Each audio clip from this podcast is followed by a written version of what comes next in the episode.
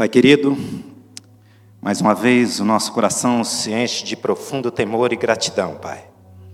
Nós estamos aqui reunidos no Teu nome, como nós cremos, Senhor, quando nós estamos juntos, o Senhor está entre nós, há poder e autoridade no Teu nome.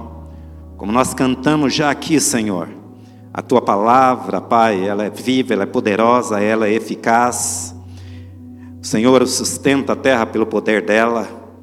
E como declara a tua palavra, Senhor, mais uma vez, que ela cumpra o propósito para, aquela, para o qual ela é enviada. Em nome do Senhor Jesus, que seja nessa noite, mais uma vez, Pai, o nosso coração como um solo fértil, para que a boa semente possa cair neste, Senhor, e que possa produz, produzir frutos em abundância, frutos que permaneçam, frutos para a tua glória e para o teu louvor. Os que creem, digam amém. Amém. Que seja assim. Em nome de Jesus. Não sei se eu consigo, mas o meu objetivo é sempre ser objetivo aqui com você, para que você possa ter o máximo da sua atenção, para que você não se distraia, né? Que essa minha oração, que o Espírito Santo é, leve cativo a sua mente nesta noite, em nome de Jesus. Amém? Abra comigo a sua Bíblia aí, querido. Capítulo 5 de Lucas. A partir do versículo de número 3. Diz assim a palavra: Entrando em um dos barcos, que era o de Simão, pediu-lhe que o afastasse um pouco da praia, e assentando-se, ensinava do barco as multidões. Quando acabou de falar, disse a Simão: Faze-te ao largo e lançai as vossas redes para pescar.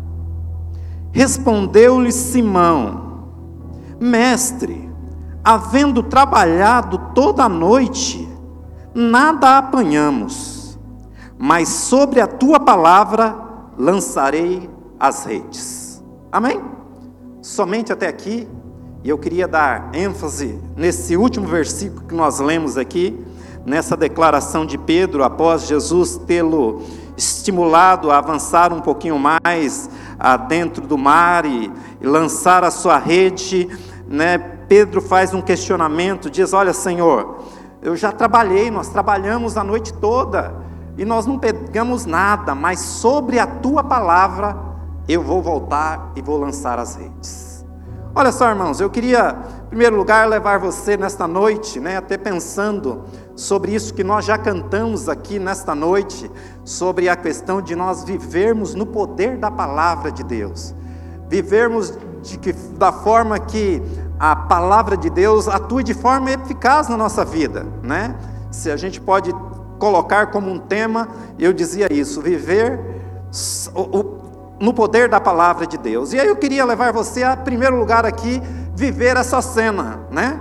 Viver essa cena, esse retrato ali, esse contexto aqui, trata ali do, de uma experiência de Jesus com um grupo de pescadores, né? Diz a palavra aqui, se a gente ver um pouquinho mais antes aqui, o contexto no finalzinho do capítulo 4, né? Diz aqui que Jesus saiu, foi para o deserto, era a prática de Jesus sair para o deserto normalmente para orar, e depois ele volta, depois de passar pelas sinagogas, cidade, ele se chega às margens ali da, de Genezaré, e ao, ao chegar ali, há uma grande multidão que está sempre atrás de Jesus, inquirindo Jesus, querendo receber algo da parte de Deus através de Jesus. E Jesus, por causa da multidão que era tamanha, ele se dispõe a entrar em um daqueles barcos que estavam ali, barcos de pescadores que tinham trabalhado a noite toda, irmãos. E era uma região pesqueira, e eu quero crer que aquilo ali fazia parte da rotina deles de trabalho, né? Da rotina de trabalho, homens experientes, homens que estavam acostumados a pescar, era, era de onde eles tiravam os recursos dele para o seu sustento. E Jesus, né, por causa da multidão ali, até mesmo para ter um lugar mais confortável para, para para poder se comunicar com a multidão, porque diz todo o contexto que a gente vê, quando onde Jesus estava, sempre havia muita gente, e às vezes era empurrado daqui, de lá, e a gente vê inúmeros contextos onde havia esse contexto, né? Não tem como a gente ignorar que onde Jesus estava, sempre havia uma multidão que o seguia. E dentro desse contexto, ele acaba por estar ali dentro de um daqueles barcos, né? E consequentemente, como diz, declara aqui as escrituras, era o barco de Simão, de Pedro. E ele depois de né, deixar lá a sua, o seu recadinho, deixar lá a sua instrução, o seu ensino, como era a prática de Jesus. Jesus jamais perdia oportunidades de poder ensinar, de poder falar do reino de Deus. Era o primeiro assunto na agenda de Jesus era o reino de Deus. Jesus chega e pede, depois que ele instrui ali, comunica, ensina, compartilha as experiências ali com a multidão, ele pede para que Pedro avance um pouquinho mais para dentro do mar e lance novamente as redes. E sabe, irmãos, eu fico imaginando, talvez Pedro deva ter pensado naquele momento, falou, mas que loucura é essa? Eu experiente, quantos anos, né? Às vezes a gente até com, é, por brincadeira, quando diz respeito a algumas atividades profissionais, assim, você, né, você, quanto tempo você trabalha nessa atividade? Aí as pessoas falam assim, ah, eu tenho sei lá, 10 anos de praia, né? É. Era a vida de Pedro, irmãos. Ah, eu ouvi alguém dizendo uma vez que Pedro era um dos maiores empresários do ramo da pesca daquela época. Mas olha só, irmãos, ele tinha passado a noite toda cheio de experiência e diz as Escrituras que ele não havia pego nada, não havia pescado nada, ele não havia trazido nada, irmãos. E aí Jesus diz a ele: Olha, lance novamente a rede à sua direita.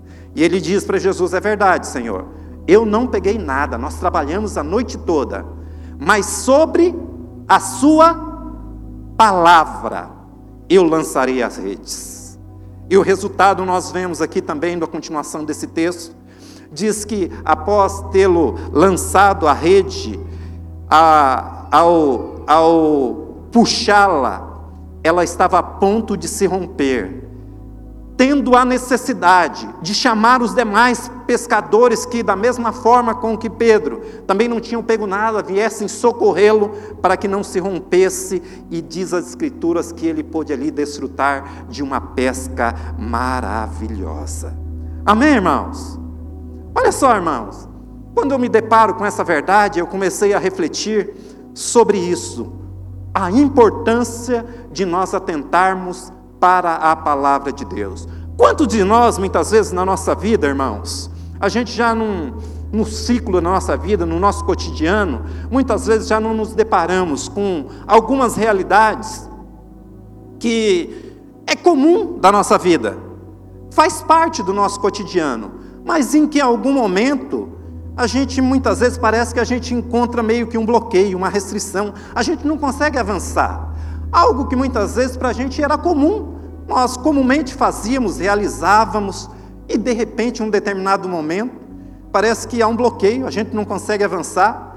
Talvez já vivemos, ou talvez podemos estar até vivendo, né, nesses dias. E aí, algo que vinha ao meu coração, irmãos, a importância de nós termos uma palavra de Deus para nos nortear. Você já parou para pensar aí, talvez, um plano, um projeto, algo que você é, tem colocado como objetivo para a sua vida? Alguém tem durante esse ano? A gente, comumente, no início do ano aqui, nós fazemos aquilo que nós chamamos de um projeto de vida para o nosso ano que estamos iniciando, né? É comum a gente fazer aí, é importante a gente ter planejamento, mas você já, nesse planejamento seu, você tem buscado uma palavra de Deus para aquele projeto seu?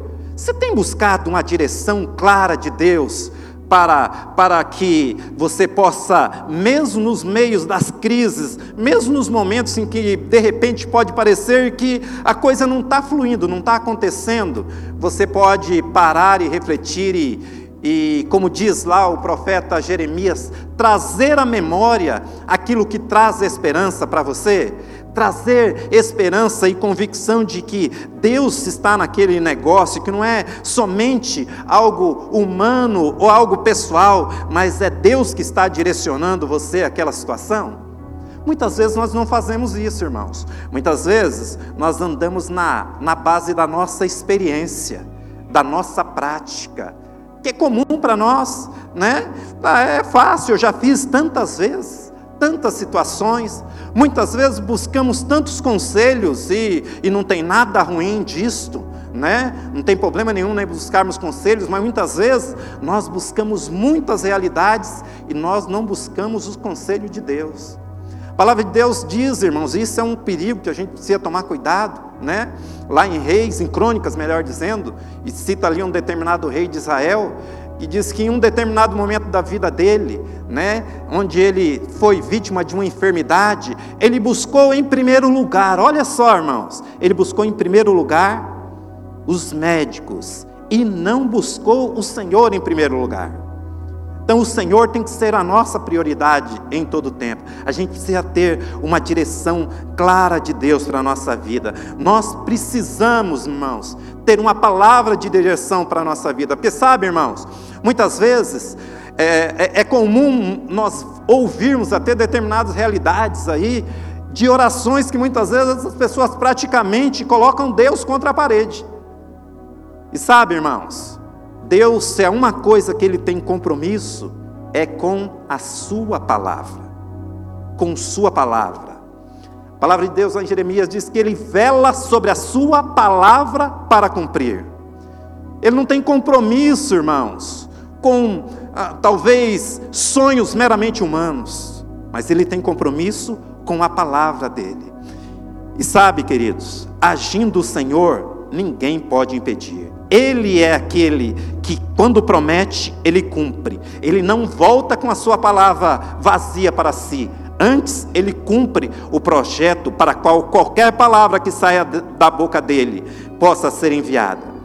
Isso tem que ser claro para nós, irmão. Jamais perca de vista. Se é algo que Deus tem compromisso, é com a sua palavra com a sua palavra. Ele é aquele que em todo tempo, ele não dorme, ele nem cochila, mas ele está em todo tempo, cuidando de cada um de nós, para que a palavra dele se cumpra nas nossas vidas. Amém? Se eu perguntasse para você aqui, é, você quer viver as promessas de Deus? O que, que você diria para mim? Claro, ninguém é tolo, né, irmãos? Todos nós queremos viver as promessas de Deus.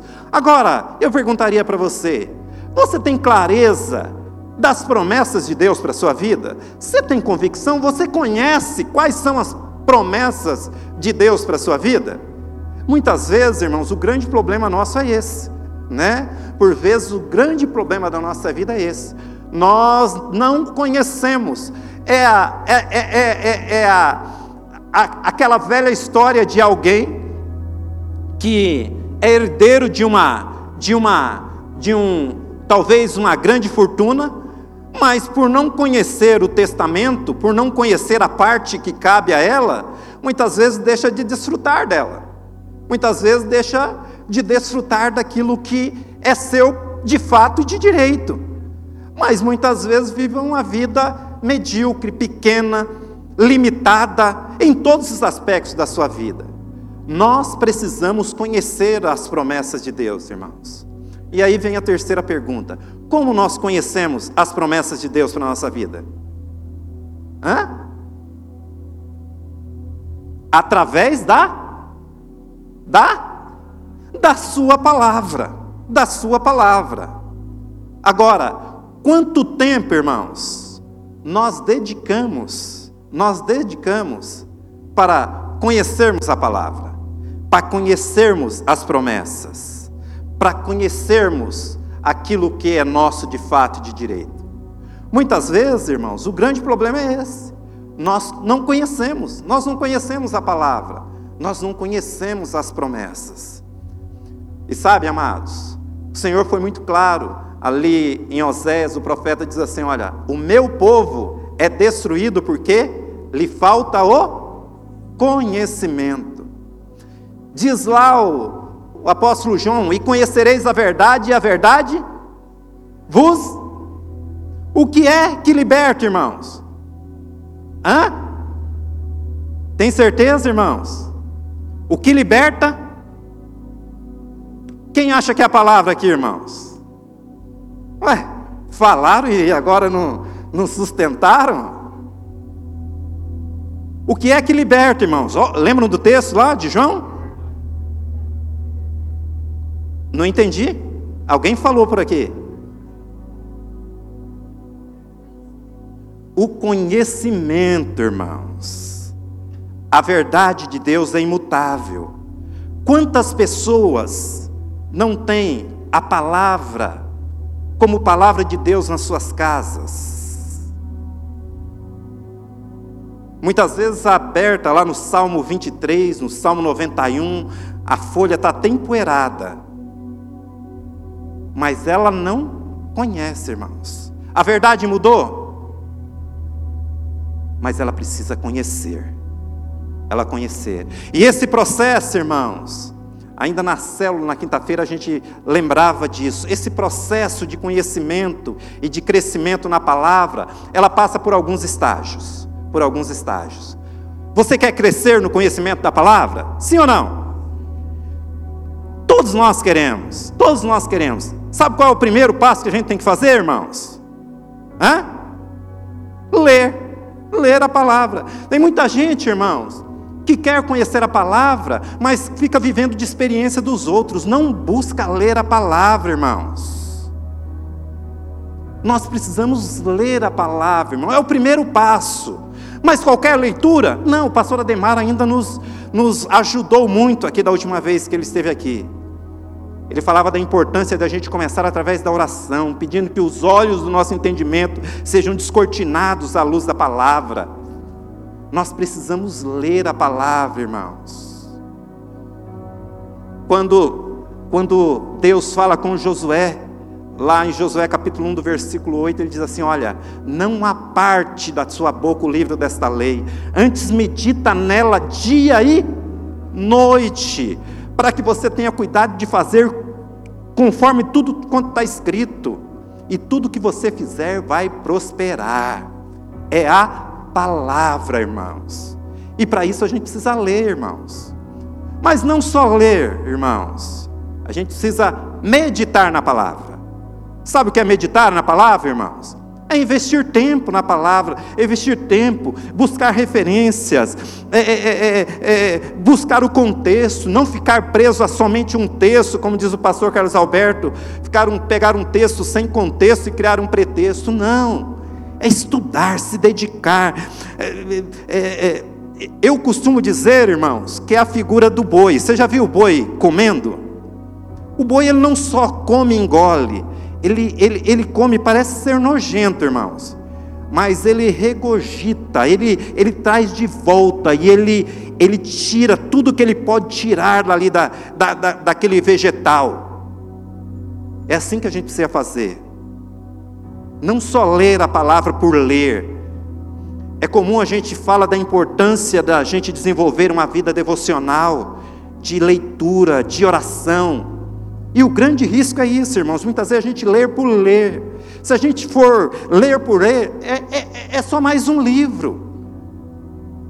Mas a gente tem que ler com essa expectativa que Deus vai falar comigo através da palavra. Deus vai me dar uma direção.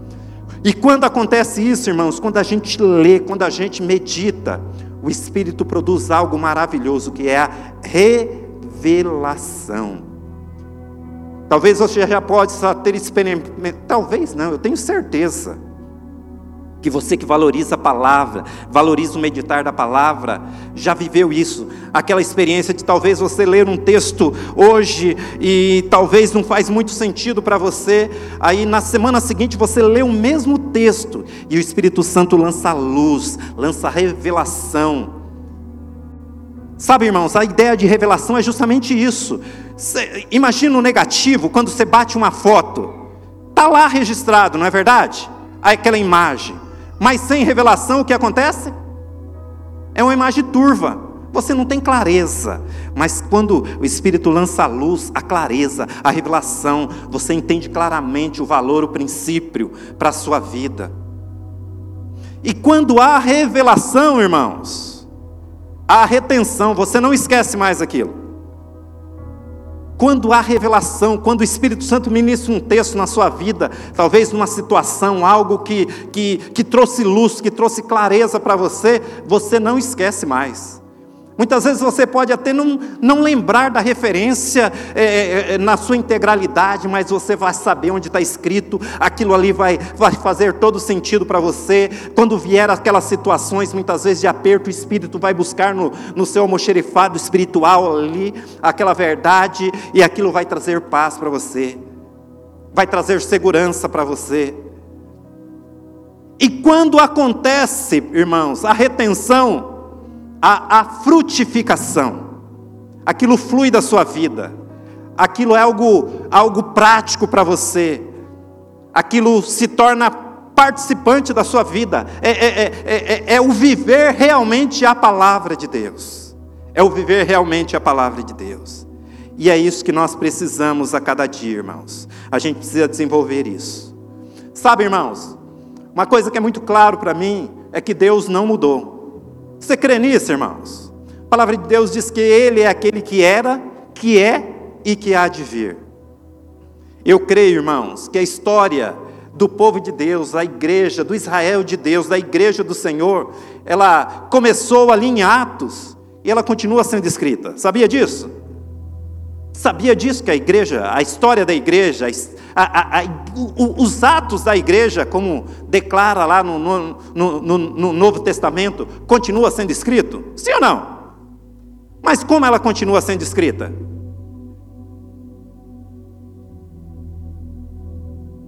Por mim e por você. A história da igreja continua sendo escrita. O mesmo Deus de ontem é o mesmo Deus de hoje e o será eternamente. Hoje em dia, irmãos, nós temos acesso, enquanto eu pensava nessa verdade, algo veio muito forte ao meu coração, né? Nós temos acesso hoje à palavra de Deus. Amém? Nós temos acesso às profecias, nós temos histórico de quantas vezes o Senhor operou no passado, e isso chegou até nós através das Escrituras. Correto ou não? Só que, sabe, irmãos, talvez em, em um futuro não muito distante,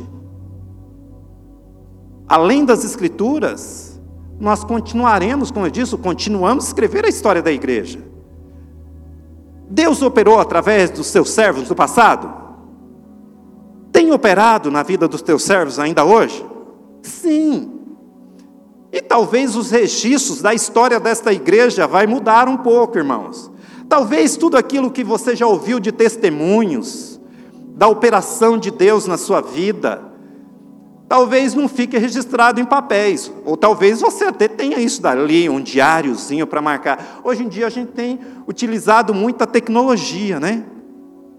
E talvez muito em breve, isso que eu estou comunicando com vocês aqui hoje, Talvez daqui a alguns anos, como é comum a gente ainda hoje, né?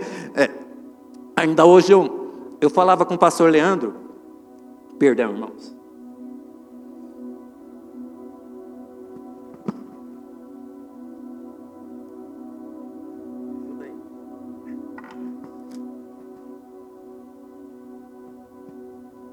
Faltou, irmãos, faltou a voz. Que nem eu falava com o pastor Leandro, né? A gente lembrava de um, de um pastor que a gente tem um profundo respeito, né? E outro dia eu resgatava um vídeo dele do início do ministério dele, irmãos. Um vídeo, né? Talvez se eu não não tivesse a, a tecnologia que nós temos hoje, eu jamais poderia tê-lo visto pregando no início do seu ministério. E verdades, como eu falava com o pastor Leandro, que faz parte da essência dele ainda hoje, né? Ele continua né, com a mesma visão, com a mesma tocadinha, né, firme, confiando no Senhor e valorizando a palavra de Deus. Mas olha só, irmãos, talvez, como eu dizia, e isso já tem talvez uns 15, 20 anos atrás.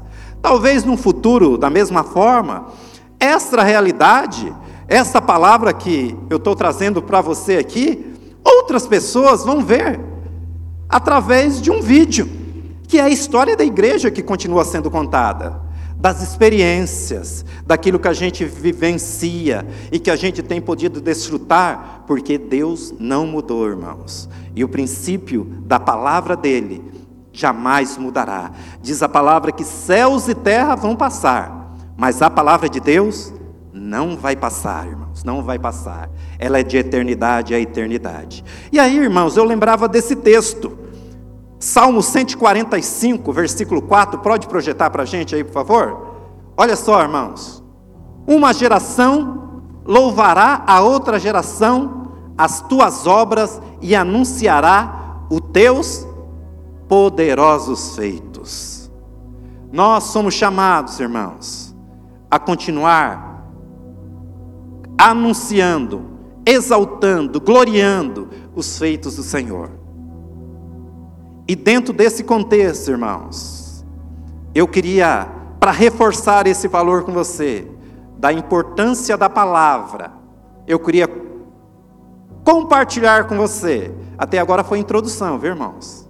Espero que vocês não estejam com muita pressa. Eu queria compartilhar com vocês um pouco da minha história, irmãos, da história da minha família. Você está disposto? Amém? Eles, eles, devem estar olhando assim, falando, o que, que o meu pai, e o Abel falando assim, o que, que o Edivaldo vai falar? Né? Mas é aquilo que Deus tem feito, irmãos, através do poder da Sua palavra, porque, como disse, Ele não mudou, Ele não mudou. Talvez algumas pessoas aqui saibam um pouco dessa realidade, mas talvez muitos dessa geração aqui não saibam. Mas eu sou muito grato a Deus por tudo aquilo que Ele tem feito na minha vida, irmãos, por causa da palavra. Como todos sabem, eu tenho dois filhos, né? Já um pouco crescidos, né? Um de 30, 30 e 33 ou 34? Quatro? Já está 34. É verdade. 34. E o outro vai fazer 28. Vai fazer 29. É isso mesmo? Está ficando velho. Mas sabe, irmãos, cada um dos nossos filhos nasceram debaixo de uma promessa de Deus. Debaixo de uma promessa de Deus. E particularmente no que diz respeito ao meu filho mais novo, quando do nascimento dele, irmãos, tiveram algumas complicações pré pós-parto, melhor dizendo né? A gente teve algumas dificuldades com o nosso primeiro filho, né? E, e infelizmente, né? A situação, mas felizmente pelo livramento que Deus deu à minha esposa na época, ela correu muito risco de uma infecção pós-parto, né? É, foi deixado no corte da, da, da operação um, um, uma gás, irmãos. Ficou por um período de 23 dias, irmãos.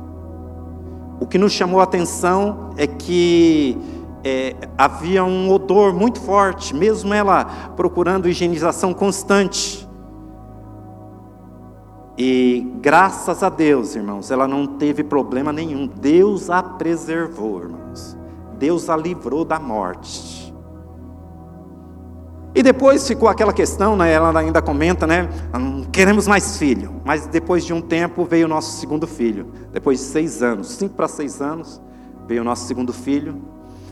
E aí, por, pela, pela questão que tinha sido, ela tinha dado à luz no hospital público, a gente procurou se, se cercar de todo cuidado, né? Eu procurei um hospital, a gente pagou o parto para que não houvesse ali talvez maiores dificuldades, né?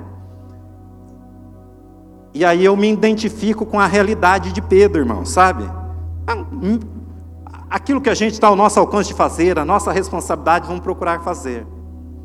Então a gente fez lá o pré-natal e tal, procuramos o médico, o hospital que ia fazer o parto, e aí ele, ela tinha um ambulatório onde ela fazia o, o, o, o, o, pré-natal. Aí o médico falou assim para mim, falou, não, continue fazendo lá, quando faltar um, um mês antes do, da data que era prevista para o parto, você traz todos os exames aqui, a gente agenda o parto, beleza e tal. E tal.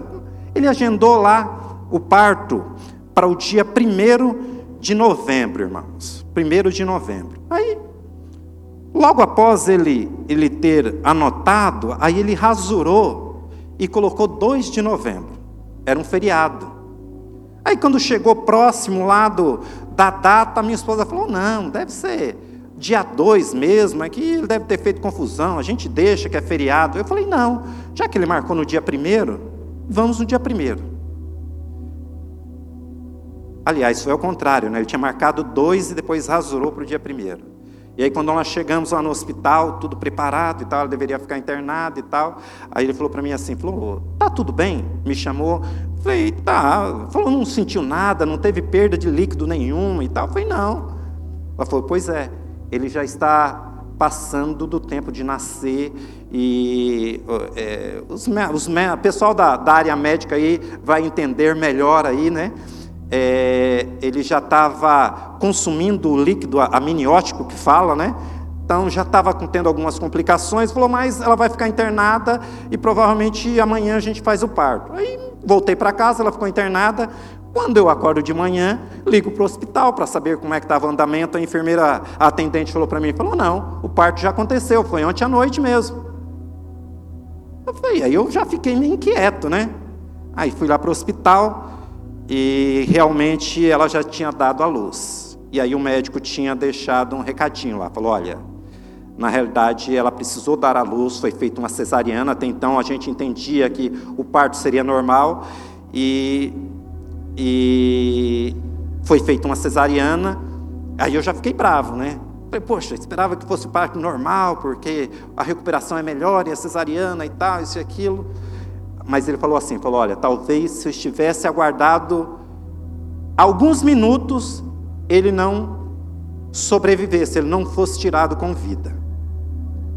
E ali naquele primeiro momento, tá tudo bem, tá tudo tranquilo. Quando a gente foi visitá-lo, aí veio o primeiro diagnóstico. Falou: olha, ele tem a falta de uma vitamina, ele não está conseguindo produzir uma vitamina chamada vitamina K, é o fator de coagulação sanguínea e ele tem uma pequena hemorragia e ele não consegue, o organismo dele não está produzindo essa vitamina. Aí, aí veio o primeiro temor, irmãos.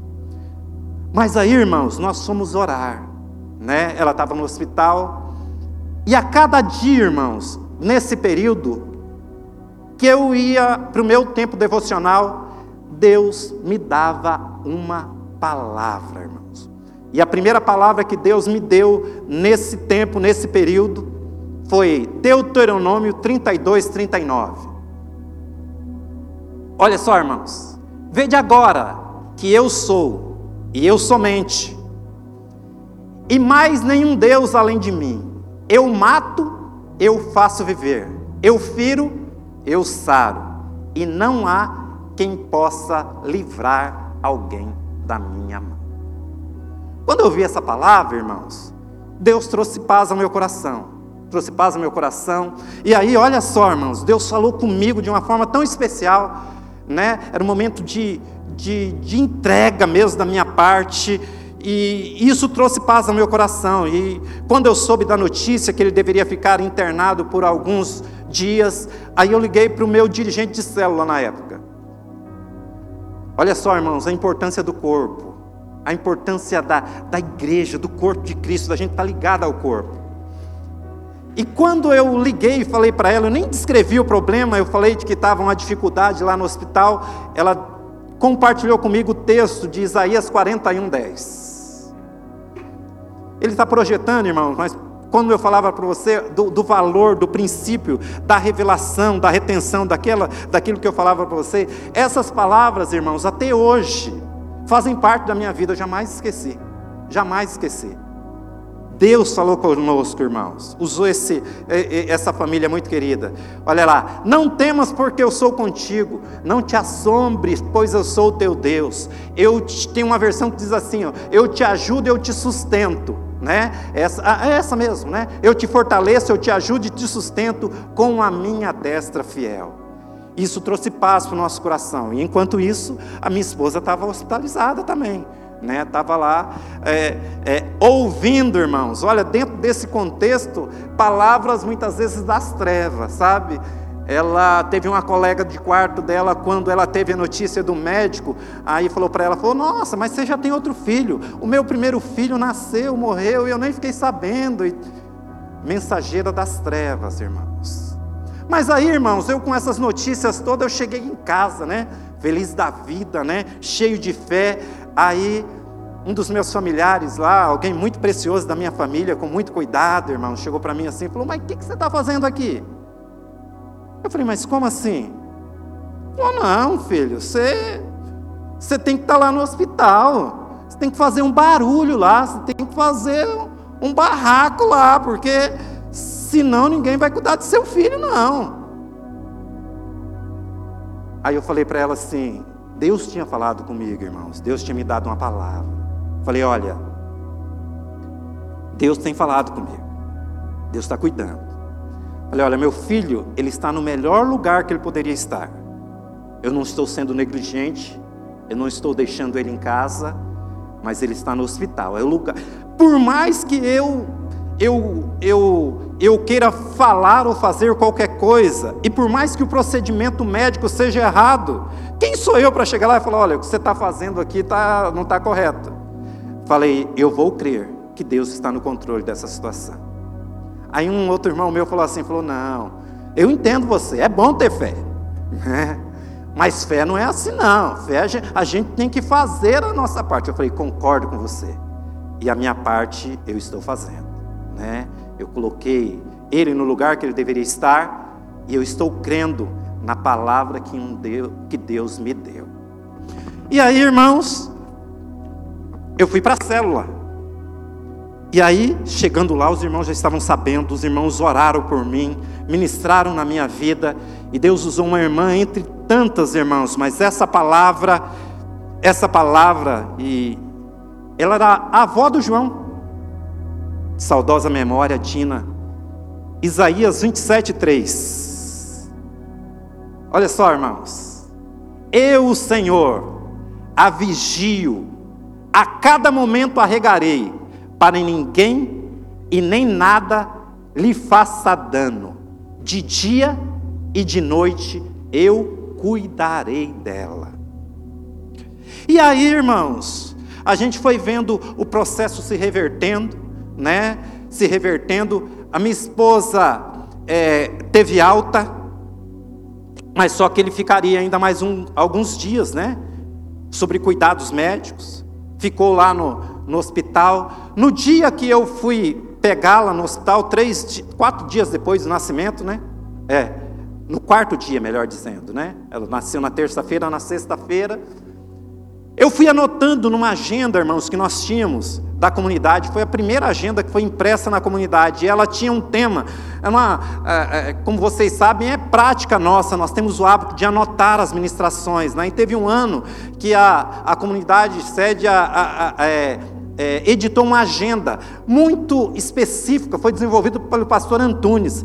E no final de cada, no rodapé de cada página, irmãos, dos 365 dias do ano, tinha um texto sobre o tema Não temas. Não temas. Uma promessa de Deus sobre esse tema: Não temas. Não temas. E aí eu cheguei, né, fui até com a minha mãe na época, né, para para buscar a minha esposa no hospital e a minha mãe ia para visita também. Aí no retorno, né, a minha esposa também quis ir lá ver. Eu nem queria que que tinha que subir um lance de escada lá, enfim, né? Coisa de mulher. Não vou para casa sem ver meu filho e tal, isso aquilo. E aí no fizemos todos os trâmites, entramos no carro e estamos vindo e ela como mãe, né, chorosa e tal, quebrantada com aquela situação. E eu falei para ela, falei, não, filha, fica, fica tranquila, eu quero, eu quero falar, quero compartilhar com você alguns textos que os irmãos têm, têm deixado para a gente, aquilo que Deus tem falado comigo nesses dias, né, nas minhas devocionais, e fica tranquila. E, e a agenda no banco do carro, irmãos. E ela pegou a agenda, né, e ficou lá visualizando a agenda, não falou mais nada. Chegamos em casa. Quando nós entramos em casa, ela falou para mim assim: Você é, viu esse texto aqui? Eu falei: É, eu que anotei, né? Os irmãos compartilharam lá comigo e tal. Ela falou: Não, eu não estou falando os que você anotou, estou falando desse texto de rodapé. E o texto, irmãos, era Juízes 6, 23. Literalmente, somente dizia isso esse texto, irmãos. Paz seja contigo, não temas, não morrerás. Só era isso o texto, irmãos. E aquilo ali, irmãos, era algo que Deus precisava falar especificamente para o coração dela. Eu tinha manuseado aquela agenda, tinha anotado os demais textos, irmãos, e eu não tinha percebido esta palavra. E aí, sexto dia, a gente pôde ir no hospital, ela pôde amamentar, né? Aí, é, no domingo, da mesma forma, fomos amamentar. Na segunda-feira, eu precisava retornar ao meu trabalho, né? Aí voltei ao trabalho, cheguei, é, tinha combinado, né? A, a, a enfermeira orientou a gente ela tirar leite e levar para poder abastecer lá e ele poder usufruir do leite materno. A gente fez tudo isso daí. E aí, poxa, o processo tinha melhorado e tal, tinha é, é, é, é contornado a questão hemorrágica e tal. Falei, beleza, né? Provavelmente vai ter alta também. Cheguei na segunda-feira, liguei para o hospital logo cedo. Ele não tinha nem nome, irmãos, ele tinha um número, né? Número 9, né? Aí eu liguei para o hospital, Aí a atendente falou para mim, falou, então, você é o pai? Eu falei, é. Ele falou, então, é, o processo voltou a reverter novamente, ele voltou a ter hemorragia. O que poderia ser feito está sendo feito. Você tem como transferir para um outro local que talvez tenha maiores recursos? Falei para ela, falei, olha, não tenho. Creio que Deus está no controle e o que Ele precisar vai ter disponível nesse hospital. Não vai haver necessidade de eu, de eu locomovê-lo daí. Falou, não, eu entendo, mas se senhor tivesse, falei, não, pode ficar tranquilo. Aí, mas me bateu temor, irmãos. Me bateu temor. Porque aparentemente estava tudo bem, é ou não é? E eu peguei um tempinho do meu tempo lá no trabalho, mesmo no horário de serviço. Eu saí, fui até o banheiro e fui orar, e o Senhor ministrou novamente uma palavra no meu coração. Isaías 56, verso 3 e 4. Em vindo o temor, diz o salmista, eu hei de confiar em ti. No Deus cuja palavra eu louvo, nele eu ponho a minha confiança. Que pode me fazer a carne? Tem uma versão que diz assim: que pode fazer o homem mortal? Em Deus cuja palavra eu exalto, é nele que eu ponho a minha confiança. E eu voltei para casa, né? Aí peguei minha esposa, a gente foi para o hospital. Nós voltamos do hospital, ela veio muito abatida, a situação realmente era, era bem difícil. É, a gente tem alguns históricos assim, até mesmo quando da apresentação dele, né, depois de alguns dias lá na, na comunidade sede, que ainda tinha os reflexos desse período que ele estava hospital, hospitalizado, né? Que eles, os médicos não conseguiam mais pegar veia, irmãos, nos braços dele, então pegava da cabeça, né? Não sei por que se essa é mais fácil, enfermeira, né? Então ele ficou que nem um moicano, né? Todo raspadinho e tal. E a minha esposa voltou para casa e nós fomos orar. E novamente o Espírito falou com a gente, irmãos. E aí eu falei com ela. Falei, olha, não há motivo para a gente temer, porque Deus nos deu uma palavra. Irmãos, eu confesso para vocês que no início, quando Deus tinha falado que Ele era o Senhor, o texto lá de Deuteronômio 32, 39, que era Ele que feria, que sarava, e que ninguém podia é, é, é, livrar da mão dele, eu falava para meus familiares, falei, olha, entendo que se Deus levar o meu filho, vai ser o melhor para mim. Eu tinha paz com relação a esse sentido. Mas quando Deus nos deu, perdão, essa palavra ali de Juízes 6, 23, irmãos, aquilo ali encheu meu coração de fé, de esperança, de expectativa. E eu falei: não. Falei para ela: Deus nos deu uma palavra, e o nosso filho não vai morrer. O nosso filho não vai morrer. E o quadro foi foi se revertendo novamente. Durante todo esses dias da semana, ela tirava leite, eu levava para o hospital, deixava lá. À noite a gente voltava lá para vê-lo, ela podia amamentar, né, mas precisava tirar o leite por causa que tinha muito leite durante o período da manhã. Aí no sábado, irmãos, em virtude da minha ausência no trabalho, eu precisei trabalhar. Era o décimo segundo dia. E chegando lá, meu irmão foi levá-la para amamentar, né? Que no final de semana a gente levava em dois períodos para amamentar. Aí chegou lá, meu querido filho estava de alta, né? De alta, irmãos. E aí, irmãos, a gente pôde desfrutar da bondade de Deus, a gente pôde ver o cumprimento da palavra, da promessa. Olha, irmãos, a importância da gente ter uma promessa de Deus para a nossa vida, uma palavra clara, específica. Sabe, irmãos, isso nos dá norte, nos dá direção, isso fortalece a nossa convicção de para onde a gente está indo. E aí, irmãos, eu voltei no médico, né? Aí, olha lá o Pedrão novamente. Eu falei, não, né?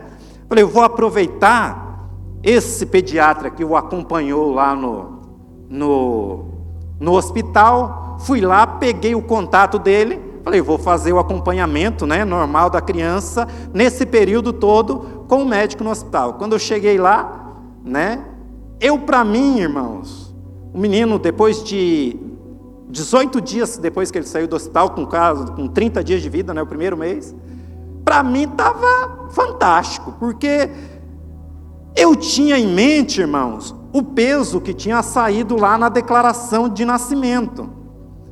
E ele veio para casa, eu estou entendendo que é aquele preso, né? E aí eu vi toda a evolução que ele teve. Eu, para mim, ele estava maravilhoso. Quando eu cheguei lá no, no hospital, o médico falou para a gente assim, falou, olha, é, o que está acontecendo? Bravo, irmãos. Eu falei, como assim? Ele falou, essa criança está tá desnutrida, está fora de peso. Eu falei, mas como assim? A criança está forte, se alimentando bem, né? Nasceu lá com 3 quilos, 150. Eu, para mim, já tinha uns 5 quilos. Aí, falei, mas tem alguma coisa errada aí, doutor. Né? Aí eu comecei a explicar para ele o processo. Falou, o senhor não está lembrado dele, né? Lá o contexto que ele teve no hospital, né? As dificuldades pelas quais ele passou e tal, isso e aquilo. Aí no primeiro momento ele falou assim para mim, falou, não tem como convivo lá no hospital com 70 crianças diário, como é que eu vou lembrar de mais uma? Eu falei, não, doutor, mas foi algo específico, todo esse processo, precisou tomar transfusão e tal, isso e aquilo. Aí ele parou assim e falou: olha, ele está muito bem. Ele está muito bem. Porque eu não esperava que ele sobrevivesse. Deus, irmãos, não mudou. Deus não mudou. Deus não mudou sobre a palavra dele, nós lançamos fé e a gente pôde desfrutar de uma maravilhosa pescaria. Amém? Mas não parou por aí, irmãos. Ah, Deus, Deus é maravilhoso, né? Aí continuou fazendo o acompanhamento com o médico. Chegou no segundo mês, aí já foi melhor a informação. Aí o médico falou para ele assim, falou: "Olha, falou para ela: ele está com o, com o tamanho e com o peso de uma criança de quatro meses. Maravilha, glória a Deus, né? Quando foi no terceiro para o quarto mês, eu, se não me engano, no quarto mês, eu percebi que ele tinha uma rouquidão, irmãos. Aí eu falei, parece que ele estava meio gripado, peitinho cheio, estava perto da consulta. Aí nós, falei com ela, falei, ó, chega lá, pede para o médico dar um, uma escutadinha no pulmão aí, eu acho que ele está com o peitinho meio cheio e tal, isso, aquilo. Ela chegou lá, o médico falou, não, isso aqui é normal, né? É, da criança mesmo e tal, tossezinha, aí está tudo normal. Aí beleza. No mês seguinte ela retornou. Aí quando eu chego em casa, irmãos, à noite, ela estava desesperada. Falei, o que, que houve? Falei, ah, fui na consulta, uma relação, uma receita, irmãos, um receituário. Falou, o médico perguntou se tem alguém na família que tem problema de bronquite, e eu lembrei que a sua mãe tem, e o médico falou que a gente já pode iniciar o tratamento, porque ele tem bronquite. Irmãos, na hora o Espírito Santo trouxe, irmãos, para o meu coração, Gálatas 3, 13 e 14. Ele se fez maldito para nos resgatar de toda maldição. 14. Para que a bênção de Abraão chegasse até a nós, gentios, em Jesus Cristo, a fim de que recebêssemos pela fé o Espírito prometido. Irmãos, falei para ela, falei, olha, nós não estamos debaixo de maldição hereditária. Jesus se fez maldito, diz a palavra que maldito era todo aquele que fosse pendurado no madeiro. Falei, sobre a palavra de Deus nós vamos orar. E aí, irmãos, um alerta que eu quero fazer para você, né? Deus falou conosco, irmãos. E a importância, como eu falava, da gente conhecer a palavra e da gente ter as nossas próprias experiências. Eu falei para ela, falei, Deus falou comigo. Nós não vamos comprar esse medicamento da bronquite.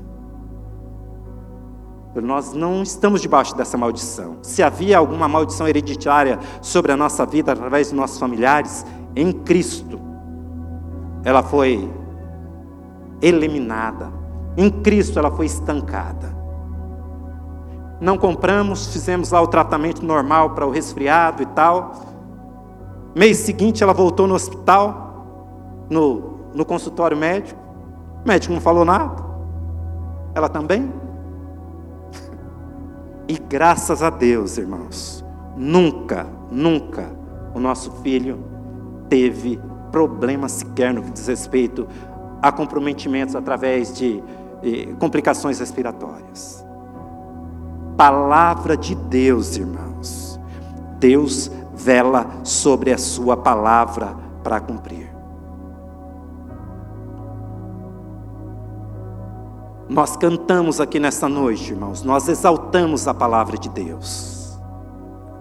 Agora, até onde, irmãos, a gente está disposto a viver no poder da palavra? Talvez, irmãos, a gente nem tem podido experimentar tudo aquilo que Deus nos oferece através da tua palavra. Justamente por causa disso. Porque muitas vezes nós não conhecemos. Porque muitas vezes podemos estar correndo o risco de viver de experiência dos outros. A palavra de Deus diz que a palavra não está longe de nós, irmãos. Está muito perto de nós. Está no nosso coração palavra da fé que nós pregamos, que nós cremos. A palavra, irmãos, é o poder de Deus para a salvação de todo aquele que crê. A palavra, irmãos, é o que promove o poder de Deus na nossa vida. Qualquer discurso aqui que a gente pode fazer, irmãos, pode trazer muita informação para você.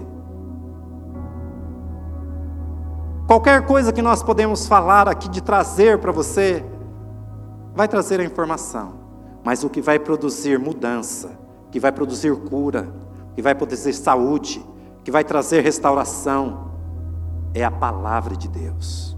Jamais perca de vista isso.